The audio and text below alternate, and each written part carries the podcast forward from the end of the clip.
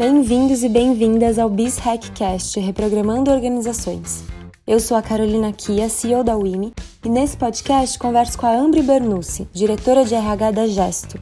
Esse podcast é muito especial para mim porque a Ambri foi a primeira líder da minha trajetória profissional e me inspira até hoje.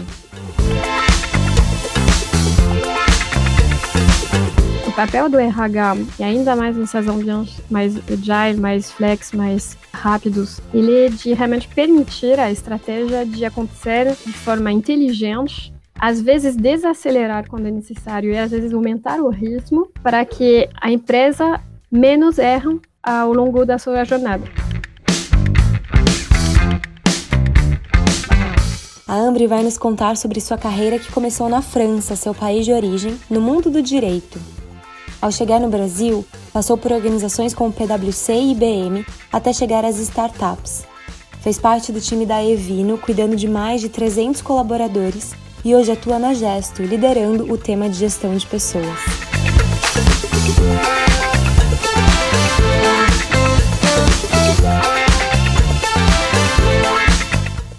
Queria agradecer muito pelo seu tempo, Ambre. Acho que você é uma amiga, uma inspiração de profissional. Fico muito feliz de conversar com você.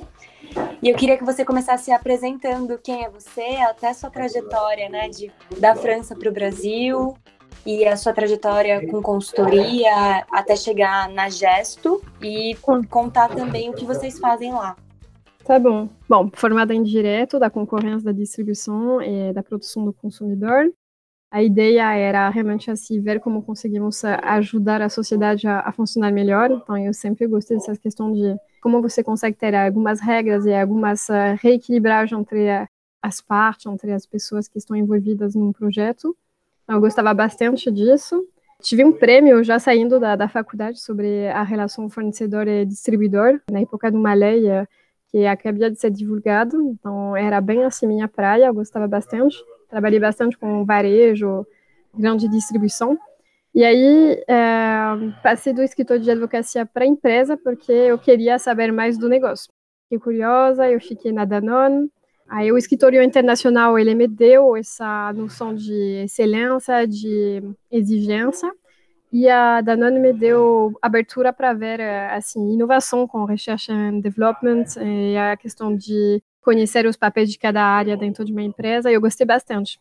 Aí depois de seis meses fui falar com a, a diretora jurídica, que era minha chefe na época, e ela me falou: Ambre, com teu perfil, se eu fosse você, eu iria fazer uma business school para você ter outras carteiras no, na tua manga. E aí eu passei os concursos, consegui, entrei nas escolas que eu queria, consegui uma pós-graduação. E aí eu, eu fiquei lá quase dois anos, então eu larguei meu emprego, fui lá, voltei a estudar. E no final eu fui fazer um estágio no Luxemburgo, em fundos de investimento. E foi bem na época da crise do Madoff, então tinha problemas de subprimes, problemas de produtos eh, financeiros tóxicos eu vi bastante pessoas perder dinheiro e realmente eu falei, não, é, não é minha praia. Nesse momento, eu estava já com meu marido e ele tinha tido um problema de família, então ele voltou no Brasil e me pediu para vir com ele. Aí falei, bom, não falo português, eu tenho um emprego, eu tenho amigos, família, o que, que vou fazer lá? Mas ao mesmo tempo, em 2010, o Brasil estava numa fase de crescimento acelerado, tinha muitas oportunidades. Falei, um, why not? enquanto tinha uma crise na Europa, então parecia bastante oportunidade. E realmente assim, após um mês e meio eu comecei a trabalhar de forma informal é, para um escritor de advocacia e depois me regularizei quando eu casei e comecei a trabalhar, a aprender o português. Depois de um período, eu me mudei do São Paulo para Ribeirão Preto e lá eu comecei a trabalhar para a PwC. Aí eu comecei a trabalhar lá com consultoria, onde eu te encontrei. E uh, foi super legal. Acho que você deve ter uh, bastante lembranças, como eu, de dessas experiências, desse aprendizado, acho que bem acelerado também, porque estávamos bem, assim, em bastante projetos, descobrindo as dores dos clientes e procurando soluções e assim, ideias para resolver. Eu acho que foi bem estimulante. E um, eu gostei bastante dessa jornada, descoberto para mim ainda mais assim, descobrir no interior de São Paulo, foi muito legal, muitas pessoas diferentes, então foi muito rico. E, bom, após uh, cinco anos na Price, hein, voltando para São Paulo também, mudando de operation para people, teve essa saída da Price, que foi um pouco dolorida, Mas ao mesmo tempo, assim, foi um mal para um bem, porque sete dias depois eu estava na IBM e assim, tra trabalhando um projeto legal também, com um impacto grande. Mas eu já tinha feito mais ou menos esse tipo de reestruturação. Então, em termos de desafio, aí era legal, mas não era também uma coisa onde eu falava, uau, eu quero ficar fazendo isso a minha vida inteira. E ao mesmo tempo a cultura da IBM, que era na época, não sei hoje, mas bem antigona, tinha assim, muitos processos parados, a questão também de ter essa estrutura global que requer um monte de autorização muito engessado e pessoas que estavam na empresa há 30, 40 anos, então para fazer qualquer mudança você tem que engajar para caramba e demanda muitas pessoas, é, muitas relações, às vezes um pouco politicagem, enfim. Realmente assim, eu não me identifiquei muito no ambiente, mas mesmo assim foi uma experiência boa. E nesse meio período teve um headhunter que me chamou e falou, oh, eu tenho um cliente que é uma startup, é bem assim, crescimento forte que está procurando um RH diferente. Eles já tentaram um RH tradicional, não deu certo. Você não quer eh, passar a entrevista? Eu falei, tá bom. Aí eu fui lá, encontrei um dos sócios, passei as entrevistas, fiz os cases, apresentei para os sócios, para os principais investidores. E pronto, eles me deram é, carta branca para cuidar de 300 pessoas. Então foi um baita desafio também. É, gostei muito, foi muito intenso. Eu fiquei dois anos lá na Evino. Foi um período muito louco, muitas festas, muito trabalho, muita gente louco, muito, muitos aprendizados. Eu gostei. Bem cansativo também. Aí eu saí da Ivino, eu estava grávida do meu segundo filho. E aí eu falei, bom, o que, que eu vou fazer? Aí eu pensei, vou prestar consultoria. Comecei a vender projetos, fiz um, um pequeno projeto para o Mundo Verde, enfim, eu, eu tive algumas uh, uh, potenciais clientes que validaram a ter projetos comigo. Aí eu falei, bom, eu vou tirar um mês de férias, eu vou aproveitar que faz dois anos que eu não descansei, eu vou passar um mês na França. E nesse meio período, antes de eu sair, eu tive um dos clientes que me pediu para ficar 100% do tempo como diretor RH e não fazer só um projeto, mas assumir a cadeira. Aí foi a Gesto, a minha CEO, que é a Fabiana, é, topou, mesmo sabendo que eu estava grávida, que eu tinha que parar em setembro. Isso foi, acho que em abril. Então, assim, foi uma baita diferença, porque mesmo com outras startups ou empresas bem famosas no mercado, como a Nubank, etc., com quem eu tive entrevistas, essa questão de gravidez ainda estava um impeditivo, às vezes. Né? Essa era a parte mais frustrante. Mas, bom, posso entender o momento da, das pessoas, o momento das empresas, os desafios que requerem eventuais viagens no exterior, enfim. Então, ok. Mas aí, pelo menos, assim, a Fabiana me deu é, a sua confiança e Mandamos bala, trabalhamos forte com a equipe uh, durante os meses uh, até setembro. Construímos muita coisa em pouco tempo. A equipe tinha uma boa sinergia, então foi super agradável, foi super bem recebida. Mudamos uh, uma parte da liderança também, então reestruturamos tudo, foi bem intenso. Setembro eu tive minha filha e em novembro voltei part-time, trabalhando de home office. Depois tirei mais um mês de férias fui para a França apresentar minha filha para a família, passar Natal. E é, janeiro voltei com tudo. E pronto, três meses depois chegou o Covid e tivemos que correr para colocar todo mundo de home office e readequar todos os planos do ano, em termos de crescimento do time, em termos de, de projetos, rever todos os OKR e, uh, e adaptar rapidamente a empresa para atender os clientes e conseguir uh, ficar uh, assim forte durante esse período. Muito bom. Obrigada de compartilhar um pouco da sua trajetória. Eu lembro quando a gente se conheceu em Ribeirão, né? E eu, meu primeiro emprego, como trainee na PwC, tive a Ambre de Sol, era o termo que a gente usava, né? Você que teve a oportunidade, Ambre, de passar por empresas mais tradicionais, até chegar em empresas que são mais modernas, mais ágeis, qual que você vê que é a principal diferença entre elas? Ah, Para mim, a chance de ter trabalhado com pessoas assim, mas é muito mais assim você pode falar na cara o que você acredita, o que você acha, não tem necessidade de enrolar, fazer passar mensagem subliminal. Você tem pouco tempo, poucos recursos às vezes, você tem que convencer, você tem que falar de forma aberta, você tem que ser sincero, não tem essas questões de é, passar por X pessoas, fazer assim toda uma, uma negociação às vezes assim cabeluda. Eu acho que esse é uma grande vantagem nas, uh, nas empresas mais uh, agile, mais flex com quem eu trabalhei. Foi assim, você ganha velocidade, você ganha eficiência, porque também as pessoas estão acostumadas a ouvir, eventualmente, o feedback negativo, ouvir o que não está dando certo. Elas topam, porque também acho que estamos mais sensibilizados sobre a questão de empatia, sobre a questão de saber se relacionar para ser mais colaborativo, mais não ter um, problema de, de, chefia, de jogo de poder, de cada um querendo tirar o cobertor do seu lado. Mas realmente, assim, o que eu sentia que foi muito agradável foi essa parte. Eu gosto muito porque você faz seu trabalho com gosto, você fica menos assim enrolado em situações que não são produtivas.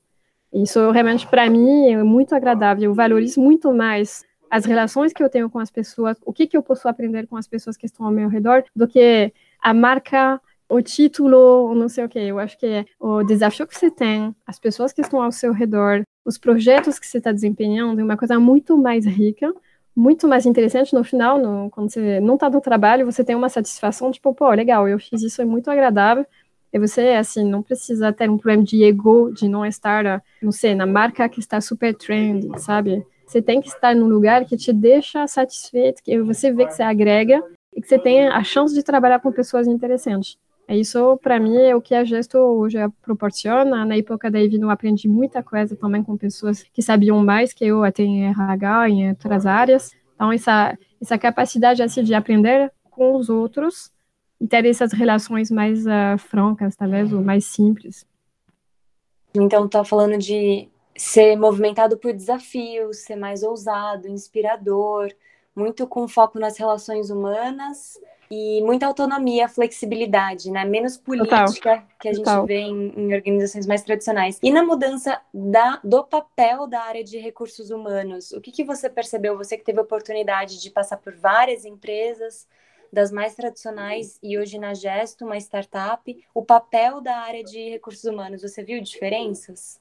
Oh, escuta, uh, eu não tenho, talvez, todas as capacidades para opinar, porque eu nunca trabalhei internamente como um RH dentro de uma grande empresa. Do que eu me lembro quando fizemos nossos projetos com clientes grandes, é, você tem que respeitar a, a, as, vamos dizer, as diretivas mais top-down, você tem que, eventualmente, tropicalizar as diretivas globais. Então, eu acho que, assim, tem essa falta de liberdade um pouco, às vezes, então, quem consegue, por exemplo, como grande empresa, garantir que localmente os RHs conseguem entender as necessidades peculiares específicas das, das equipes, acho que já é um diferencial. Acho que o ser humano é a coisa menos padronizada que você pode ter. Eu acho que é muito errado pensar que você vai encaixar as pessoas dentro de, de pequenos assim cubículos e que você vai ter uma solução pronta para esse tipo de perfis. Tem tendência assim, obviamente você pode dizer ah, as pessoas que têm esse tipo de comportamento funcionam melhor com, ok,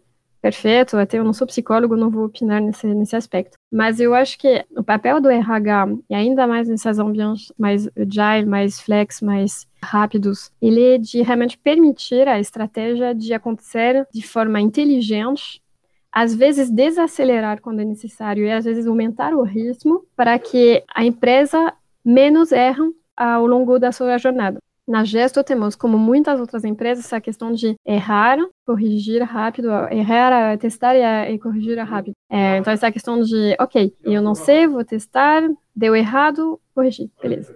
É, o RH, em todos os processos transacionais, operacionais da empresa, ela tem que ter essa capacidade a acompanhar. Então, é, você tem que ter também essa visão transversal, você tem que ter essa noção dos um, principais projetos, do que, que vai impactar nos próximos uh, trimestres, semestre, depende das empresas. E aí eu acho que, não sei, você está muito mais envolvido no dia a dia do negócio, nas decisões estratégicas. Então, você também pode reorientar as suas ações com mais rapidez e adaptar as soluções. Aí você tem que saber uh, desapegar, porque você pode estar desenhando uma coisa super legal no, na qual você acredita que vai dar certo e de repente você vai ver que não é tão prioritário nesse momento. E talvez você vai ter que fazer alguma coisa muito mais básica, mas que vai ter um efeito maior, é, um efeito mais é, positivo, impactante nesse momento.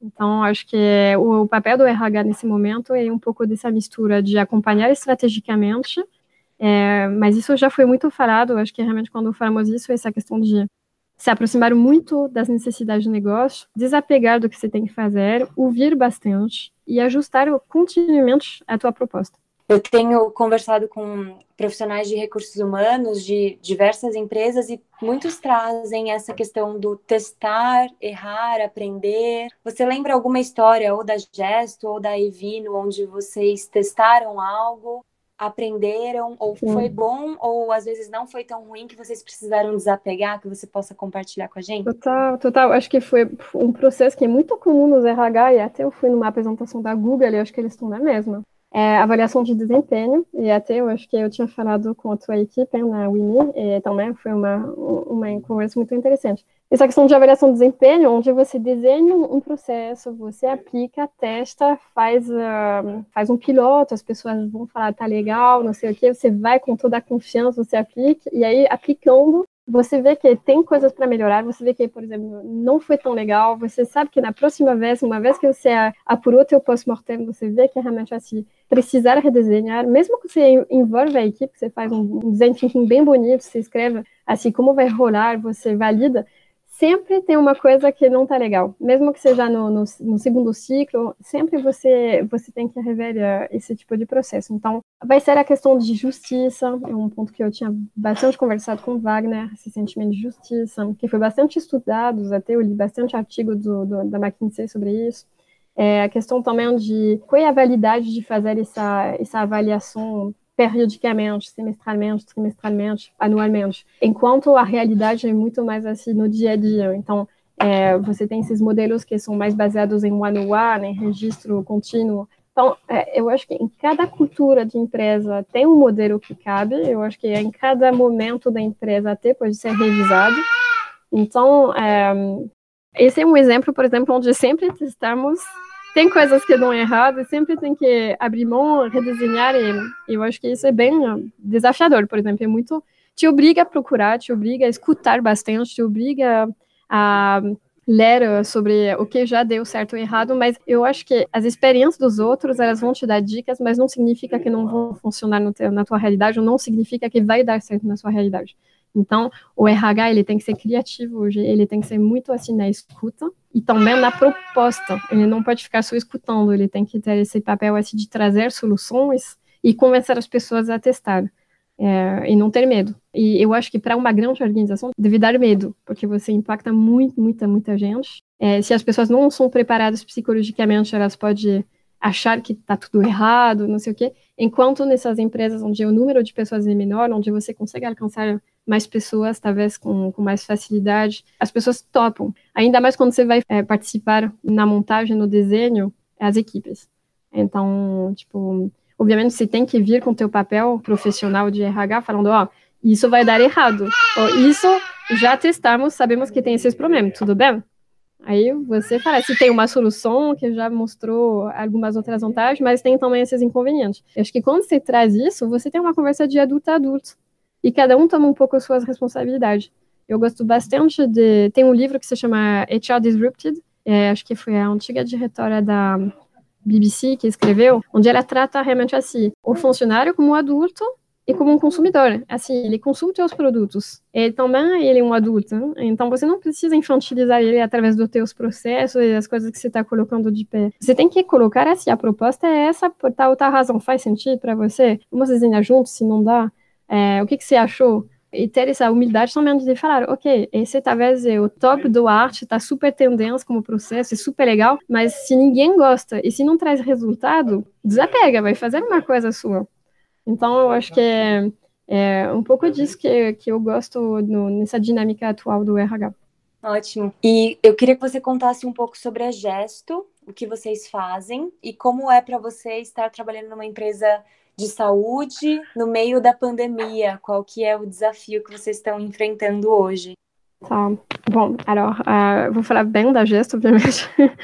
Primeiro porque acho que temos a sorte de ter uma CEO que é muito inspiracional, inspiradora, os dois. É, realmente assim, é uma pessoa que é verdadeira. Então, é, é uma pessoa que sabe dos defeitos dela, ela sabe também da, das qualidades, ela ela é sincera do que no que ela acredita.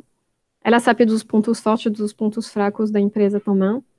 ela fala de transparência e ela é transparente, o que é muito raro. No, na realidade, todo mundo fala de transparência, mas pouco fazem. Então, primeiro, eu acho que é um, um encontro, tá? Eu gosto de reportar para as pessoas com quem eu me sinto bem. Eu não gosto de fazer uh, para fazer. Acho que quando você presta um serviço como uma consultoria a um tempo curto, você pode encarar qualquer, uh, qualquer cliente, qualquer perfil, é ter sua capacidade de se adaptar, e eu acho que isso é super normal. Agora, quando você tem que defender a empresa, vender os projetos, você tem que engajar as pessoas, você tem que. Pessoalmente, eu preciso acreditar, então eu preciso também estar alinhado com a liderança e os CEOs, com os CEOs. Então, primeiro, esse ponto, acho que temos a sorte de ter uh, pessoas uh, muito interessantes, inteligentes e, e boa lá em cima. É, gestor, ela, ela nasceu de um encontro com um médico, é, o Dr. Bento, e uma engenheira, que é a, a Fabiana. E, ela tinha desenvolvido uma máquina para fazer um acompanhamento de, de exame ela queria assim encontrar soluções que sejam mais práticas para o usuário. E quando ela desenvolveu o protótipo, que ela começou a, a, a vender isso para as empresas, ela vendia esse protótipo, essa máquina, junto com uma base de dados. E pouco a pouco os clientes falaram: não, legal, mas eu adoro essa base de dados, tá? Eu me vendo sua base de dados. E aí, pouco a pouco, a empresa pivotou. E ela pivotou várias vezes para acompanhar as demandas do mercado. É, se você escuta o Day One da Fabiana, ela conta isso super bem. E assim, então, a empresa começou a acumular vários chapéus. Então, fomos a primeira plataforma é, de BI é, de saúde do Brasil, é, muito tempo, com um, um pé na frente, é, e estamos bem reconhecidos no mercado por essa qualidade da, de BI. Temos também uma parte, assim, de gestão de saúde muito forte, então temos doutor dentro do time, enfermeiras, pessoas assim que têm muitos, muitos anos de mercado e também de, de experiência nos hospitais, então conhece as realidades do SUS, as realidades do setor privado, sabe dos riscos, sabe das dificuldades no Brasil, e fazem o máximo possível para ajudar as empresas, os RHs, para propor soluções que sejam as mais adequadas para os seus funcionários. É, temos uma equipe de consultoria e temos pessoas que vêm com background de nutrição, pessoas que vêm com background de engenharia civil, pessoas que vêm com background de tecnologia e que fazem assim um trabalho espetacular eh, para um, acompanhar as empresas no, na definição assim dos planos de ações. A partir dos dados do BI eh, eles desenham um plano de ação para resolver ou propor assim soluções para cuidar do, da população dentro da empresa porque quando você fala de uma empresa que seja assim de, de pequeno porte médio porte ou mesmo uma, uma empresa muito grande, você tem um impacto que é o segundo maior posto de despesa após a folha de pagamento. Então, sabendo que temos uma população no Brasil que tem muitos casos de diabetes, de hipertensão, é, depressão, é, obesidade, quando você trabalha com essa população, você tem que ter muita, muito cuidado, hein? porque tanto para ter pessoas felizes, vamos dizer, desenvolvidas, que se sente assim engajado, você tem que é, garantir um certo equilíbrio é, de vida profissional, emocional, físico, você tem que ter assim um equilíbrio que é muito difícil encontrar, acho que ninguém tem essa solução, mas se você tem um bom parceiro para fazer essa gestão de saúde, já te ajuda a, a limitar os impactos negativos. Então, temos essa equipe de consultoria que faz toda essa parte, esse acompanhamento para que uh, o CFO, uh, o diretor RH, o conselho de administração não seja assim, totalmente uh, sozinho para definir os planos de ação. Então, uh, temos isso, e obviamente aí depois temos todas as equipes, temos várias, vários produtos que a Gesto coloca de pé. Como estávamos já com os dados dos clientes, estávamos já com os planos de ação, já estávamos com a equipe de saúde acompanhando, fazia sentido também assumir a parte de corretagem, porque quando vem a, a renovação do plano de saúde, tem essa necessidade também de reavaliar os custos. E aí, a partir do momento onde você tem um histórico, você comprovou que o teu cliente já fez várias ações que tiveram, assim, é, frutos positivos, você consegue também limitar o aumento de custo para essa questão de, de, reajuste do plano de saúde. Então, é, também a, a Gesto se posicionou como corretora mais recentemente, mas tem todo esses, esse suporte, essas equipes atrás que fazem o trabalho que permite não ter esse reajuste é, mais pela frente. Então, hoje a Gesto, para mim, é uma empresa que trabalha de forma muito colaborativa, muito integrada e temos a chance, eu acho, de ter pessoas que querem realmente fazer diferente. Então, acho que é bem um requisito até quando contratamos.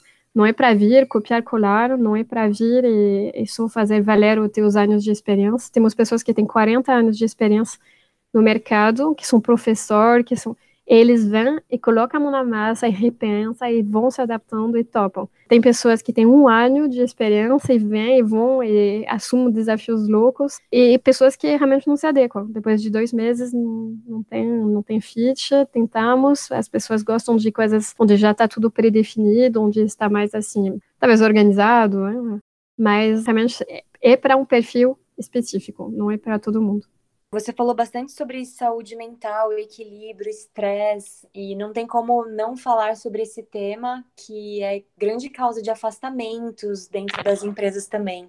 Se você vê alguma relação entre empresas que têm modelos de gestão mais contemporâneos, mais flexíveis, mais ágeis, com melhores empresas para trabalhar no sentido de saúde, de equilíbrio, de saúde mental e de cuidados com a saúde. Você já viu alguma relação nesse sentido? Bom, eu vou te dar a minha, minha opinião, não significa que eu vou ter razão. Né? Não sei se você se lembra, mas fizemos vários projetos na, na época da Price. Eu acho que assim, olha para um RH tradicional, até no setor público, tá?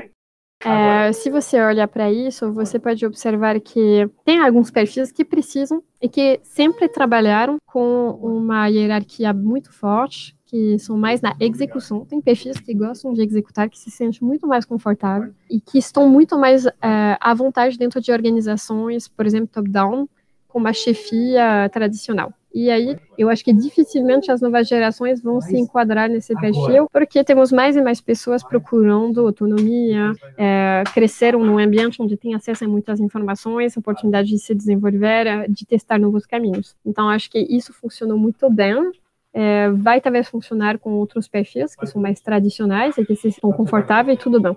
Agora, eu acho que em muitas novas organizações, onde você quer trazer? Pessoas com mais criatividade, pessoas com mais capacidade de colaborar, pessoas com mais aptidão a transformar, a se adaptar, a ter essa flexibilidade, eu acho que realmente a questão da gestão mais moderno, entre aspas, vai fazer a diferença e faz a diferença. Simplesmente porque, até entrando nessa parte de neurociência, é, quando você oferece um ambiente onde tem uma segurança psicológica, onde você oferece uma liberdade, o cérebro do adulto, ele precisa de ter uma sensação de poder tomar sua decisão, e de poder se planejar e ter um controle. Se você tira isso de um adulto, dificilmente ele vai conseguir desempenhar. Então, uma boa liderança ela tem que saber manusear algumas ferramentas de gestão de pessoas de forma muito simples. Primeiro, assim, tratar as pessoas às vezes de igual a igual ajuda muito para as pessoas terem a capacidade de propor, a capacidade de usar e a capacidade de ser muito mais agradável, prestatível, com empatia. Então, é, tem esse primeiro ponto. Essa questão de dar autonomia também, obviamente, em função do nível, eu não estou falando de largar um, um, estagiário com todos os poderes para a pessoa se virar, mas em função do momento, em função do perfil, trazer assim, essa autonomia, essa possibilidade para a pessoa testar, traz muito mais possibilidade para a organização se transformar e se adaptar. Você vê que muitas, muitas ideias vêm da operação, das pessoas que estão no dia a dia, e não somente da liderança que lê um artigo super estratégico e pensou que vai dar certo. Que é realmente assim, essa conversa entre quem passou por experiência, quem fez eventualmente alguns testes e quem está na base, é, que vai trazer assim, essa possibilidade para a empresa realmente uh, pivotar, se adaptar, adequar a sua proposta e também oferecer um ambiente, um quadro adequado para as pessoas estar nas condições mais optimais para elas ficar felizes no trabalho.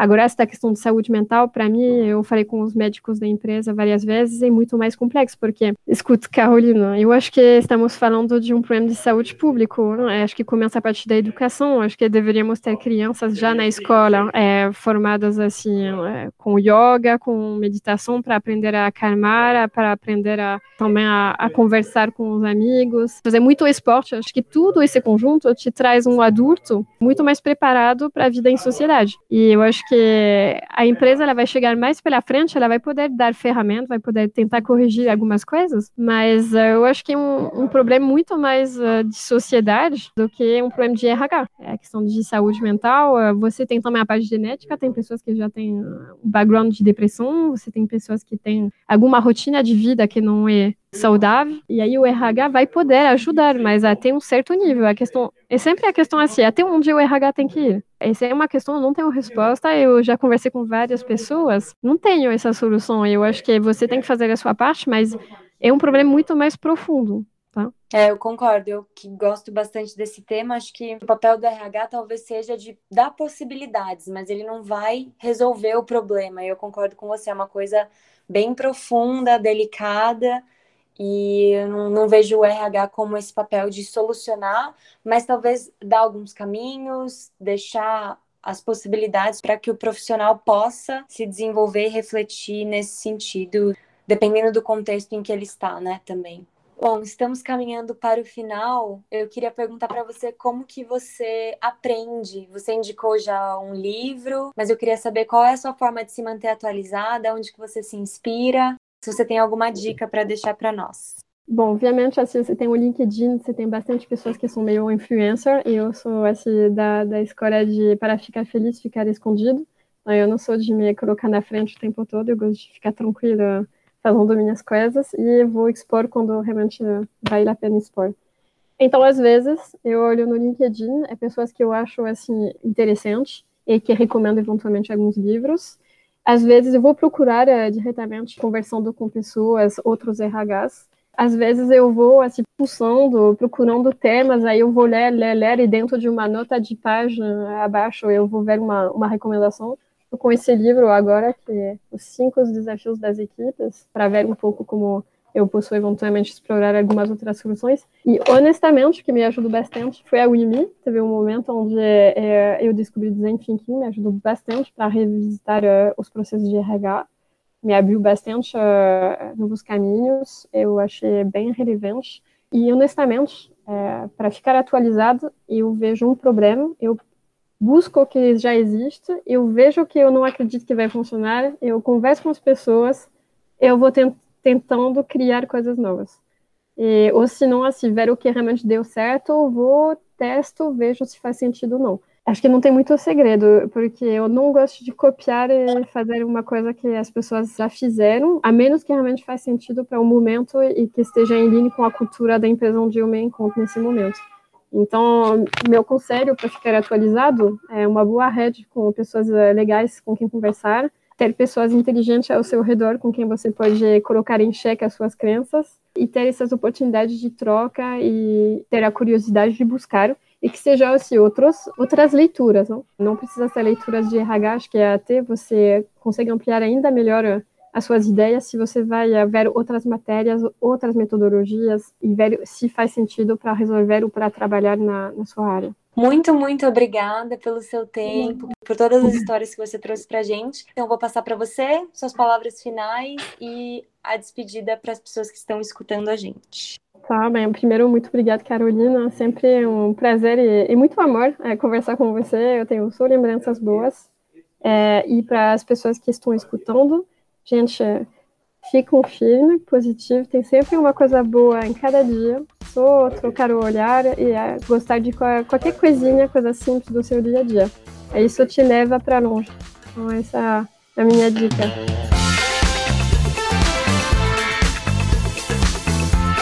Esse foi o BSECcast, Reprogramando Organizações, uma abordagem da UIME que tem como objetivo mover organizações mecânicas na direção da digitalização. Eu sou a Carolina Kia e a edição é de Matheus Donângelo. Obrigada e até o próximo episódio.